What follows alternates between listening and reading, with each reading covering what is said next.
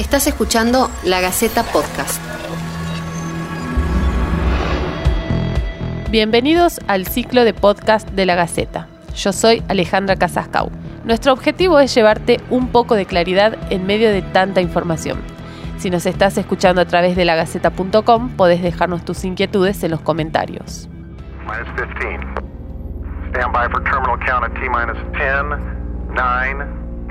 Cuando pensamos en satélites, en la puesta en órbita de los mismos o hablamos de avances tecnológicos, siempre pensamos en otros países o en otros protagonistas. En esta oportunidad estamos hablando del satélite SAOCOM 1B, que iba a ser puesto en órbita en marzo, pero debió suspenderse por la pandemia de coronavirus. Esta semana se iba a realizar el lanzamiento desde Cabo Cañaveral en los Estados Unidos, pero lamentablemente se suspendió hasta fines de agosto. Quédate escuchándonos y vas a conocer a uno de los tucumanos protagonistas de la historia que está escribiendo nuestro país en este ámbito. Hola, ¿cómo están? Mi nombre es Hugo Rodríguez, soy ingeniero en computación, egresado de la Facultad de Ciencias Exactas e Ingeniería de la Universidad Nacional de Tucumán y estoy trabajando en el proyecto SAOCOM de la Comisión Nacional de Actividades Espaciales en la empresa BENG. Hice mi escuela primaria en la Escuela Frea Silva, que está justo al frente de la plaza principal en Aguilares. Luego la secundaria la hice en Concepción, en la Escuela Técnica número 1.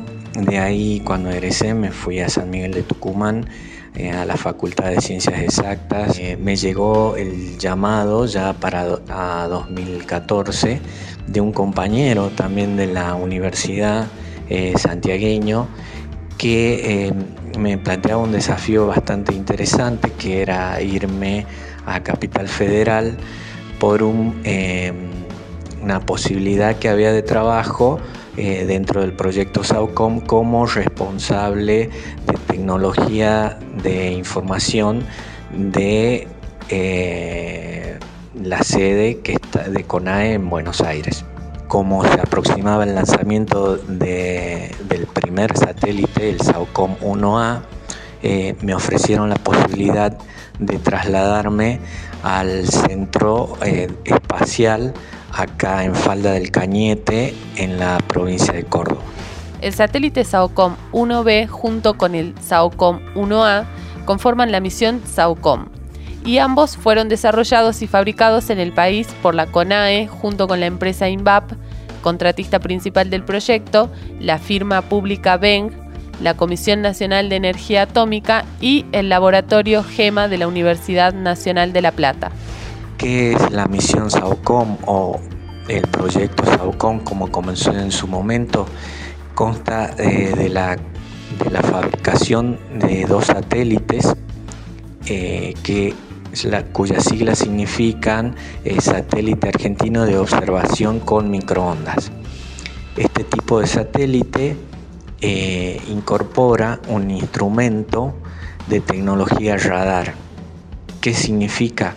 Eh, la mayor parte de los satélites que pueden observar a la Tierra desde el espacio tienen un instrumento óptico, como si fuera una cámara de fotos. Eh, eso tiene algunos inconvenientes, por ejemplo, que en el medio entre el satélite y la Tierra haya nubes. Eh, entonces el instrumento óptico no puede ver a través de las nubes. La tecnología radar, que es la que incorporan el SAOCOM 1A y 1B, permite mediante pulsos de microondas pasar la nube y llegar hasta la superficie de la Tierra, en donde luego se, refleja y vuelve hacia el satélite y esa información es procesada y convertida en una imagen con sin número de aplicaciones, principalmente en el agro, eh, donde podemos obtener datos de la humedad del suelo, de la salinidad, otro tipo eh, de aplicaciones es todo el tipo de prevención de catástrofe. Estos satélites eh, pasan a integrar parte de una constelación más grande juntos con otros países a nivel internacional que permiten eh, la gestión de emergencias. ¿Qué significa la, gestión de emergencias o, qué le, permite, qué posibilidades trae esto? Bueno, estos satélites eh, cooperan con satélites de otros países por ejemplo, eh, cuando se produce alguna catástrofe tipo algún incendio en alguna parte del mundo, si en ese momento el SAOCOM está pasando por ahí, se, pueden tomar imágenes y esas imágenes reenviarlas al país eh, donde se está produciendo esa emergencia, como por ejemplo ha pasado eh, en los incendios que hubo en el Amazonas hace un tiempo atrás, en donde eh, nuestros satélites cooperaron con Brasil para determinar dónde estaban los focos de incendio y poder, digamos, hacer una mejor gestión de ese tipo de emergencia. La tecnología de tipo radar que incorpora la, la antena de los dos satélites, del 1A y del 1B, no, todos los países tienen la capacidad de desarrollarla e implementarla, lo cual nos pone a la altura a nivel tecnológico de países como Japón, Estados Unidos y, toda Europa, cosa que es un, privilegio eh, contar con, profesionales eh, que sean capaces de desarrollar en el país este tipo de tecnología.